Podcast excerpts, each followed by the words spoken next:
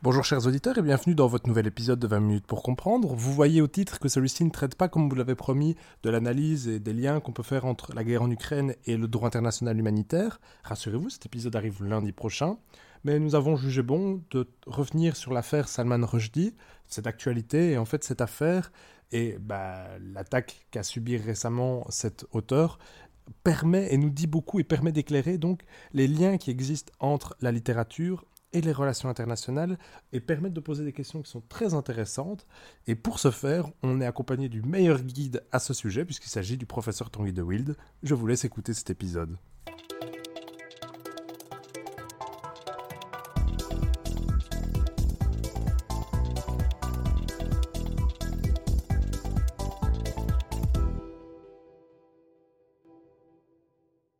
Bonjour à toutes et tous et bienvenue dans ce nouvel épisode de 20 minutes pour comprendre, le podcast qui vous aide à comprendre l'actualité internationale. Je suis Vincent Gabriel et je suis aujourd'hui en compagnie du professeur Tanguy de Wild. Bonjour. Bonjour. Vous êtes professeur à l'UC Louvain et au Collège d'Europe où vous enseignez les relations internationales. Vous avez également un domaine de spécialisation, une petite singularité dans votre cursus, c'est que vous êtes également chercheur dans les liens, les relations entre la littérature et les relations internationales justement. L'objectif de cet épisode, ça va peut-être être de guider nos auditeurs dans la découverte de ces liens de deux domaines qui apparemment n'ont rien à voir. Et pour ce faire, on va prendre peut-être un cas d'application qui est vraiment ancré dans l'actualité. On va parler de Salman Rushdie, qui, je précise pour les auditeurs, a, été la victime d'une attaque euh, à l'arme blanche dans le début du mois d'août. un peu plus très bien de la date. Mais peut-être dans un premier temps, Troy de Will, pourriez-vous nous présenter qui est Salman Rushdie, qu'on résume souvent à l'homme des versets sataniques, mais il n'est pas que ça. Euh, alors Salman Rushdie est devenu un, symbole, c'est le symbole de la liberté d'expression par rapport à une forme d'oppression. Et donc, euh, par rapport à ce que vous disiez tout à l'heure, dans les, liens entre la littérature et les relations internationales, en fait, il y, a souvent trois niveaux. Alors, il y a tout un champ qui parle des écrivains engagés, par exemple. Ah oui. Engagés euh, dans un sens, fourvoyés aussi. Et donc, il y a énormément de réflexions qu'on peut faire, notamment sur les écrivains qui s'engagent alors pour les bonnes causes, comme Malraux dans la guerre d'Espagne. Euh, George Orwell aussi peut Par exemple, effectivement. Ou bien Céline qui se fourvoie pendant la Deuxième Guerre mondiale. et, donc là, il y a tout un débat. Est-ce que l'écrit et l'auteur sont assimilables? Faut-il différencier l'homme de l'artiste? C'est notamment le débat. Donc ça, c'est un champ intéressant. C'est un premier champ. Et alors, le deuxième champ, euh, dans laquelle on va retrouver la, euh, question, euh, je dirais ici, de Rushdie, c'est de savoir si la littérature peut sortir de la littérature et avoir un message pour le monde, effectivement. Est-ce que donc il peut y avoir une influence d'une œuvre littéraire au-delà du simple fait d'être un plaisir de lecture pour découvrir quelque chose hein, Finalement, c'est quand on lit un livre qu'on accède aussi à d'autres mondes. Que, qu'on apprend et parfois qu'on comprend aussi euh, Tout à fait. un événement. Et, euh, et, donc, alors là, la question, c'est euh, c'est la question éternelle de la censure. C'est ça. Est-ce que donc des écrits peuvent être dangereux aux yeux d'aucuns pour la société, pour alors une société marquée soit par la religion, soit par la politique, par un certain sens. Et donc, toute la question de la censure s'est posée depuis de nombreuses années. Elle se pose encore dans les régimes euh, totalitaires, autoritaires, qu'ils soient marqués par la religion ou pas marqués par la religion, peu importe. Hein. L'Union soviétique, par exemple. Par exemple, par exemple, tout à fait. Et euh, donc, ce qui peut paraître incongru hein, dans notre démocratie où il est interdit d'interdire depuis 1968, même si euh, le slogan mérite quelques nuances, bien évidemment, mais où l'idée de, conquête euh, de liberté d'expression, notamment à travers le vecteur de la littérature, semble tenir de l'évidence. Et donc là, on pourra parler tout à l'heure euh, de, de, Salman Rushdie. Je cite simplement le troisième champ qui me semble un champ intéressant, mais plus un euh, qui nous ramène davantage peut-être à des réflexions et à la vie euh, universitaire. C'est la, question de savoir finalement dans un roman, dans une œuvre de fiction, euh, quelle est la part intéressante qu'un chercheur en relations internationales peut y découvrir ah quelles étaient les sources d'inspiration? Alors, certains le font aussi, et notre collègue Simon Desplanques le fera à, travers le, cinéma. Euh, quelles sont les sources d'inspiration, euh, quelle analyse presque de type réaliste, euh, Ouais. libéral ou constru- constructiviste peut-on faire euh, d'une œuvre de fiction qui emprunte le chemin euh, des relations euh, internationales Donc ça, ça, c'est la troisième chance, c'est juste pour le citer, mais c'est pas ça dont Voilà, on va parler aujourd'hui. troisième chance, par exemple, savoir comment une personnalité réelle est représentée dans la fiction. Par exemple. par exemple. c'est une des questions euh, qu'on pose souvent dans ce champ. Il y a toujours l'idée que la littérature peut se permettre tout. hein. Oui, ça, La littérature, comme l'art, peut se permettre de, de se contredire. On peut dire A et non A hein, c'est ça. Dans ben, la littérature. Justement, c'est une bonne formule parce qu'on verra, on posera dans le cas des versets sataniques cette question est-ce que la littérature peut tout se permettre? Mais pour comprendre les versets sataniques, il faut peut-être revenir sur la vie qu'on va pas peindre ici dans, en 40 minutes, on va, on va y aller à grands traits, mais qui est Salman Rushdie? Alors, donc, la principale caractéristique de Salman Rushdie, c'est d'être un écrivain. C'est un écrivain, on va, on va dire, d'origine indienne, britannique d'origine indienne. Il est né euh, au moment de la partition de l'Inde, au moment de l'indépendance de l'Inde et euh, des Indes britanniques plutôt, et de la partition entre l'Inde et le Pakistan. Et donc, il est né euh, en 1947.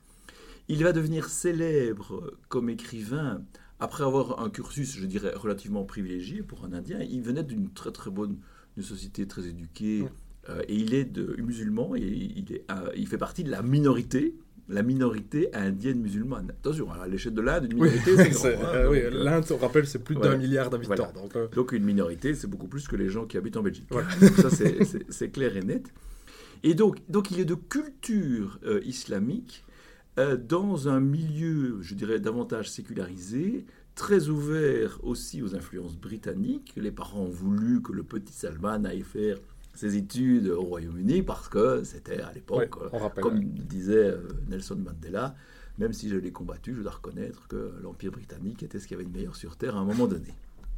Donc voilà, c'était un peu la même opinion qu'avaient les parents euh, du petit Salman, qui donc fait ses classes euh, en- au, au Royaume-Uni et qui, et qui donc était pris littérature et qui va devenir célèbre à, après une trentaine d'années quand il va publier euh, son, son premier et son fameux livre, qui, Les Enfants de minuit. Donc, les enfants de minuit, c'est à minuit, il y a la sépara- à minuit, il y a l'indépendance de l'Inde, mais à minuit, il y a aussi la séparation tragique entre le Pakistan Et l'Inde. On ne parle même pas du Pakistan oriental qui aura encore une autre euh, destinée par la suite.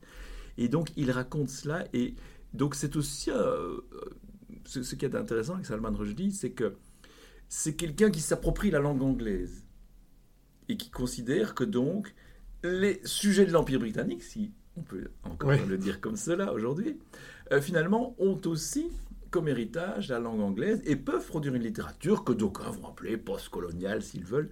Euh, mais euh, c'est intéressant. C'est pour dire que la langue anglaise, comme la langue française d'ailleurs, hein, est une langue de partage. Elle n'appartient pas aux Britanniques, elle appartient maintenant aux Américains, mais elle appartient aux Indiens, comme la langue française appartient aux Sénégalais, aux C'est la francophonie, par aux- exemple. aux Canadiens. Et donc, il y a, y a ce- ce- cette idée. Donc, Salman Rushdie se positionnait comme cela. Donc, finalement, c'était pas quelqu'un, Rien de très honnêtement, c'était pas quelqu'un qui défrayait la chronique. Et quand il était dans la chronique, c'était la chronique littéraire Oui. euh, dans le New York, euh, le New Yorker ou le New York Book Review, parce qu'il a gagné un, un prix important dans le monde anglo-saxon, euh, le Booker Prize pour les enfants de minuit. Donc, il n'avait pas, il n'était pas sorti du champ de la littérature. Voilà. Donc c'était un écrivain, mais qui était encore peut-être confiné au, au champ de l'écriture. Il n'était pas connu par l'opinion publique ou au-delà Pas du cercle de ses lecteurs. Pas du tout. Puis vient le tournant dans sa vie, c'est la publication des versets Mais sataniques. au départ, la publication des versets sataniques ne provoque Oui, rien. Donc, dans un, dans un premier temps. c'est juste Voilà. un troisième livre. C'est son troisième, je pense. Enfin, je ne sais plus. De tête. Oui. Ah, C'est pas son premier. Et euh, il a fait une quinzaine de livres en tout et il est, il, il est je crois, dans, dans- dans les premiers. Euh, donc, il, il va. Souvent, on dit que quand un livre ou un film quitte la rubrique cinéma, la Oui. rubrique littérature, pour arriver en première page des journaux, c'est que ce n'est plus un événement littéraire cinématographique, ça devient un événement de société. Ben, ici, c'est devenu un événement, je veux dire, la question d'un livre et de son auteur est devenue un événement de politique internationale. Exactement. Pourquoi? Parce que soudainement, soudainement, alors que le livre avait déjà été contesté. Donc, euh, pour faire court, pourquoi est-ce qu'on parle de versets sataniques Mais pour faire très court. Oui, hein, on va résumer euh, ici l'intrigue, euh, simplement pour que les auditeurs... Moi, j'ai pas lu le livre non Ouais. plus, on a déjà discuté. Comme ça, les auditeurs ont une piste, et libre à eux de juger si... C'est un livre un peu fantastique, euh, avec beaucoup de métaphores, notamment aussi dans les noms qui sont utilisés, et qui fait référence à un épisode qui semble avoir un, fond de vérité historique, c'est-à-dire qu'à un moment donné, il semblerait, donc on sait que, on sait, on sait bien que le Coran a été écrit euh, par le prophète sous l'inspiration de, l'ange Gabriel, Jibril, et que donc, à un moment donné, peut-être qu'il y avait des, passages qui auraient non pas été inspirés par l'ange, et, qui, auraient donc peut-être été inspirés par le diable, par Satan, et que donc certains versets qui avaient été d'abord écrits ont été retirés, mais qu'en fait ces versets auraient pu être intéressants, euh, euh, je dirais, de manière assez œcuménique. Donc, on est là dans un épisode, je dirais, euh, historico-théologique, qui, n'est pas très important, mais il y a le, mot satanique. C'est ça, et, ça, ça attire le regard. Voilà, alors évidemment, il y, a, cela, et donc énormément de gens n'ont pas lu le livre, et, ce, et on dit, on parle du Coran, on parle de versets inspirés par euh, le diable, et donc il y a une injure, une insulte mhm. au prophète, qu'on ne peut pas représenter, il y a une, une insulte à l'égard de l'ensemble des musulmans, alors que lui-même est donc, on sait, est de culture euh, musulmane. Et donc, dans un premier temps, dans un premier temps, le livre est contesté. Le livre est interdit. Euh, il, est interdit dans différents pays, notamment en Inde, et dans d'autres pays progressivement. Et donc là, on est, après l'apparition du livre en 88, donc on est au milieu de l'année. Donc progressivement, alors on commence à parler de ce livre qui est interdit, mais on se dit, ah oh, bah oui, voilà, on est dans des sociétés, effectivement, où euh, considère que euh, finalement la paix sociale, surtout quand il y a des minorités, et donc, parce qu'un des premiers endroits où il était interdit, c'est dans une démocratie, c'est en, en, Inde. Euh, donc pour la paix sociale, bah, il faut éviter, euh, je dirais, de, les livres qui fâchent. Les livres qui fâchent et qui vont, qui vont faire en sorte qu'il va y avoir des confrontations. Donc ça, ça c'était... c'était ce qui se passait. Et puis arrive le, le 14 février 1989, l'Ayatollah Khomeini donc le guide suprême de la révolution islamique euh, iranienne, donc est arrivé euh, au pouvoir une dizaine d'années plus tôt, qui est plutôt en fin de vie, euh, qui vient de subir la guerre entre l'Iran et l'Irak, et qui lance à la face du monde, donc on dirait avec notre langage occidental un ukase, donc une fatwa, une fatwa qui condamne à mort le l'auteur des versets sataniques, Salman Rushdie dans son livre. Pas pour euh, l'agression. Pour l'agression supposée provoquée par, euh, par ce livre. Stupeur, évidemment. Stupeur. Euh, pour Salman Rushdie, ça va être. Ce jour-là va être, je dirais, un point de basculement complet de sa vie. c'est le premier jour du reste de sa vie, on pourrait dire.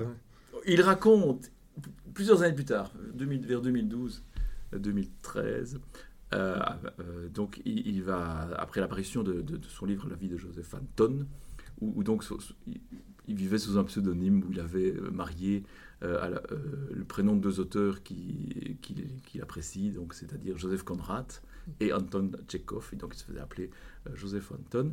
Et donc il raconte, il raconte tout cet épisode-là. Alors il raconte avec son humour habituel, c'est-à-dire que il n'était pas au courant qu'une fatwa était tombée sur sa tête et il arrivait, si je me souviens bien, pour les funérailles ou une cérémonie euh, dans un cadre amical ou, familial. Et, tout d'un coup, il est assailli par des journalistes. Et donc, euh, il y a une journaliste qui lui demande Ça vous fait quoi d'être condamné à mort par l'Ayatollah Khomeini? Et il répond tout benoîtement ben, Ce n'est pas agréable. voilà. Et donc, à partir de là, à partir de là, devient, ça devient une crise internationale. Ben, c'est évidemment une crise personnelle, euh, puisqu'il est condamné à mort, il va être, je dirais, protégé, surprotégé par les services secrets britanniques. Parce qu'on peut dire que la condamnation à mort, c'est pas seulement euh, en Iran, c'est que le régime encourage toute personne souhaitant tuer donc Salman Rushdie. Voilà, et plus tard, il y aura même des fondations islamiques, jusqu'à aujourd'hui d'ailleurs, qui, qui, mettront sa tête à prix et qui, qui promettront euh, des, euh, des récompenses à cet égard-là. Alors,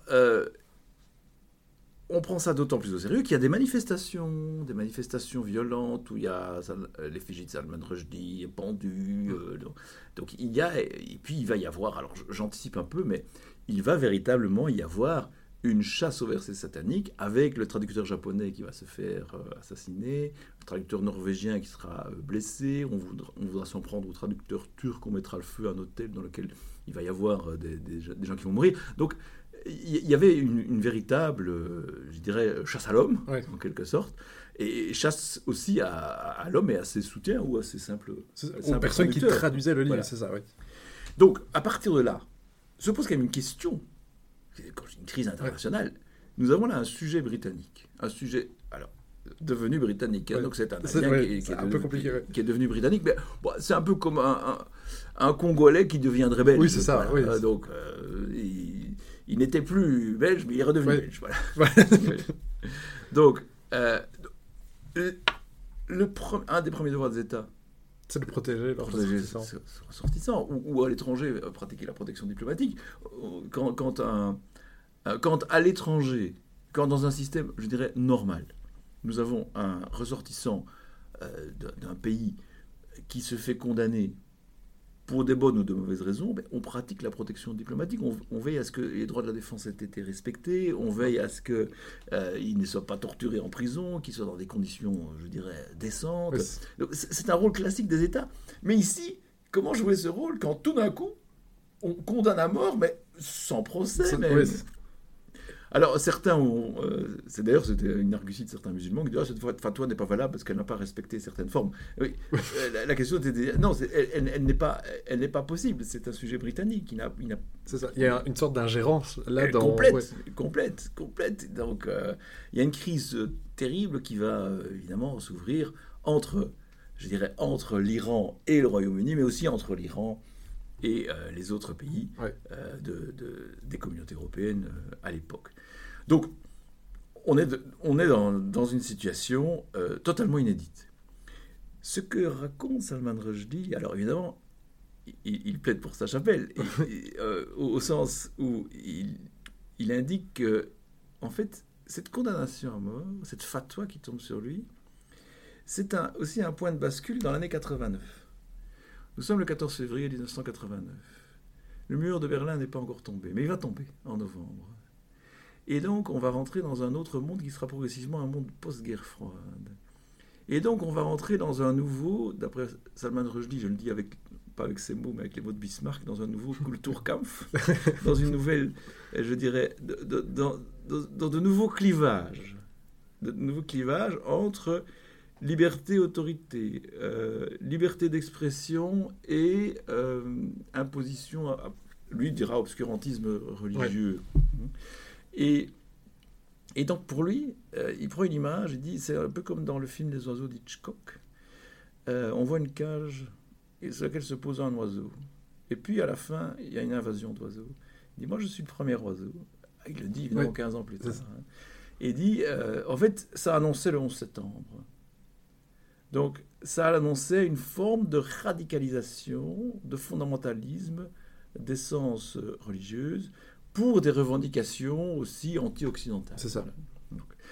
Et dans les, revendications, dans les revendications anti-occidentales se trouve évidemment la contestation de cette liberté euh, d'expression.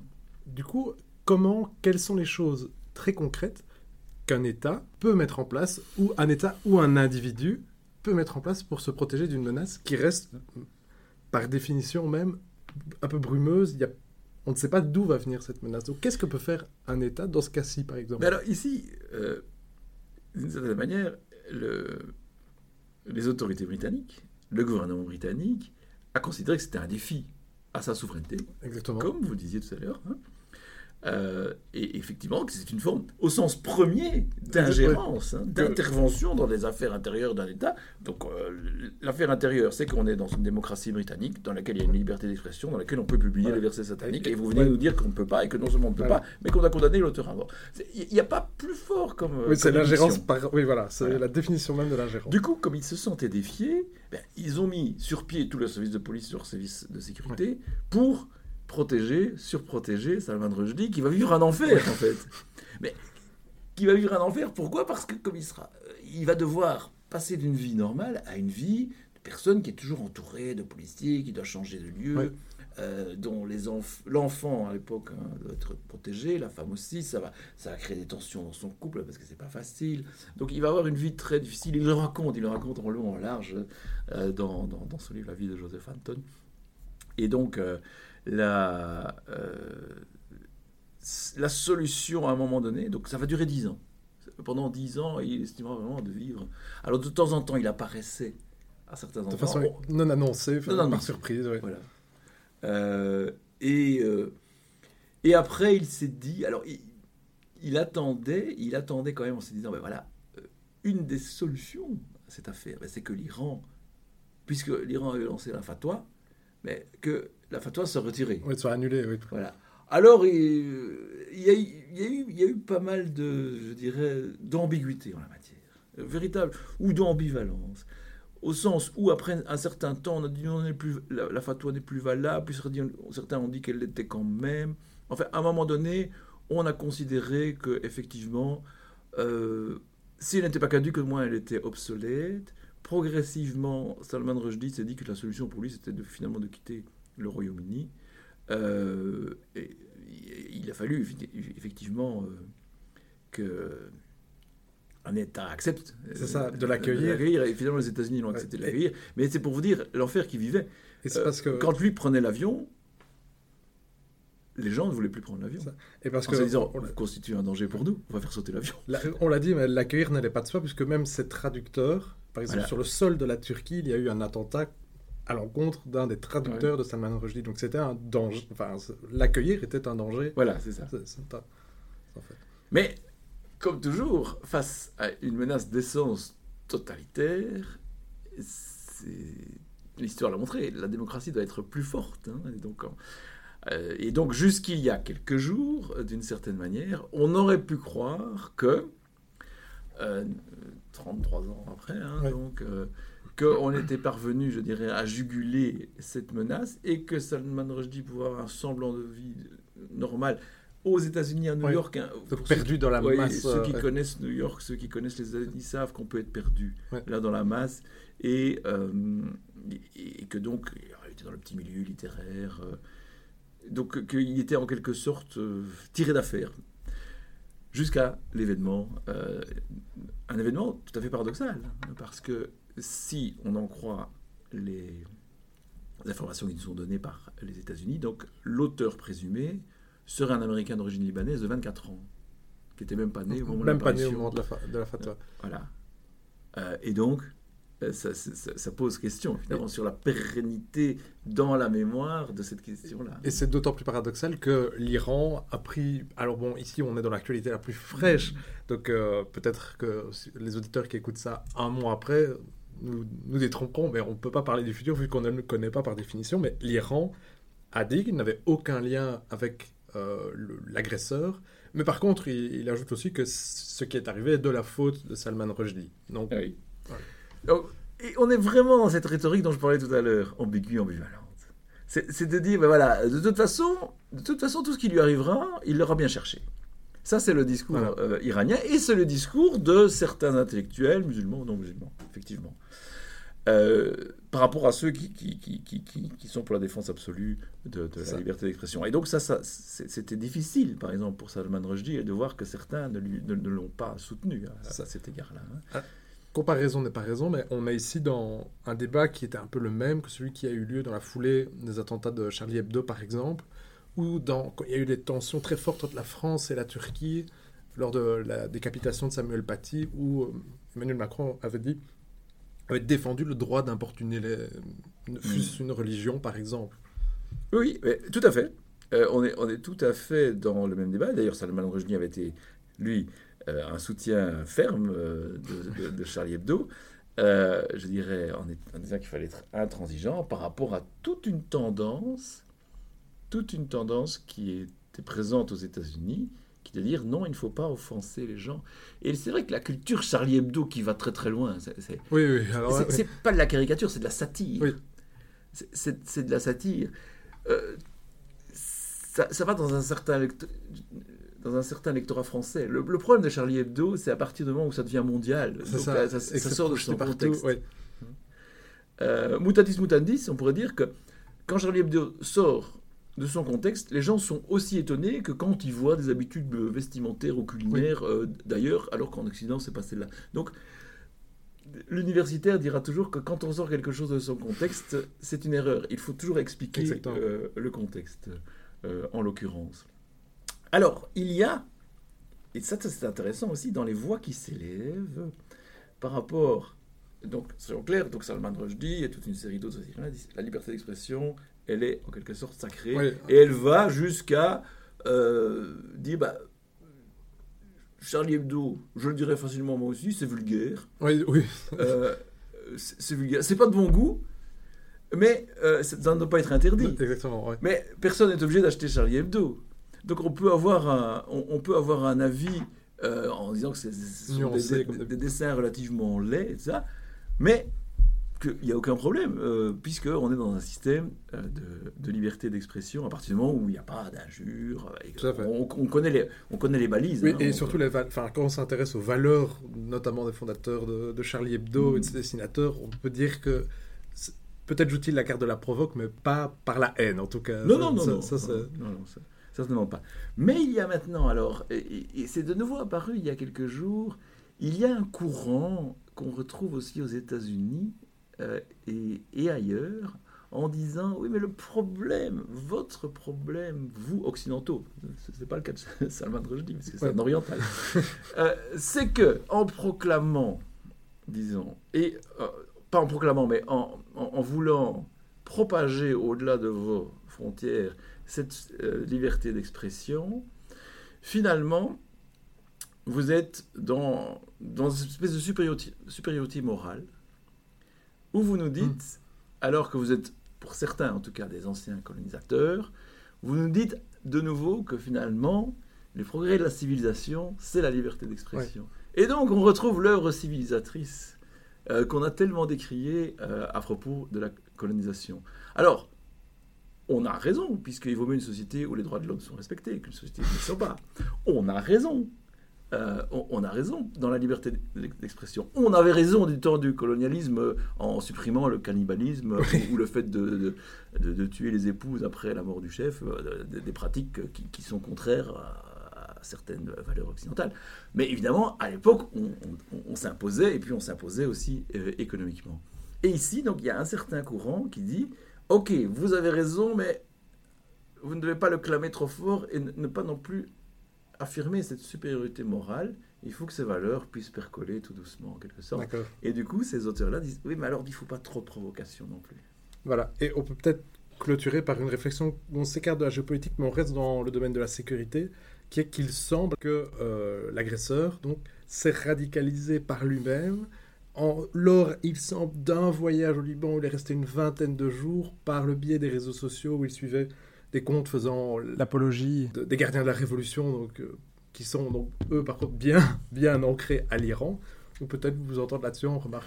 Oui, euh, euh, alors, c'est le phénomène des loups solitaires. Exactement. Donc, je, à titre personnel, mais je ne suis pas, pas membre de l'enquête, j'aurais tendance à croire que la thèse de l'acte isolé, qui, n'est pas été armé ni par un groupe terroriste, mmh. ni encore moins euh, par un État comme l'Iran, me semble plausible.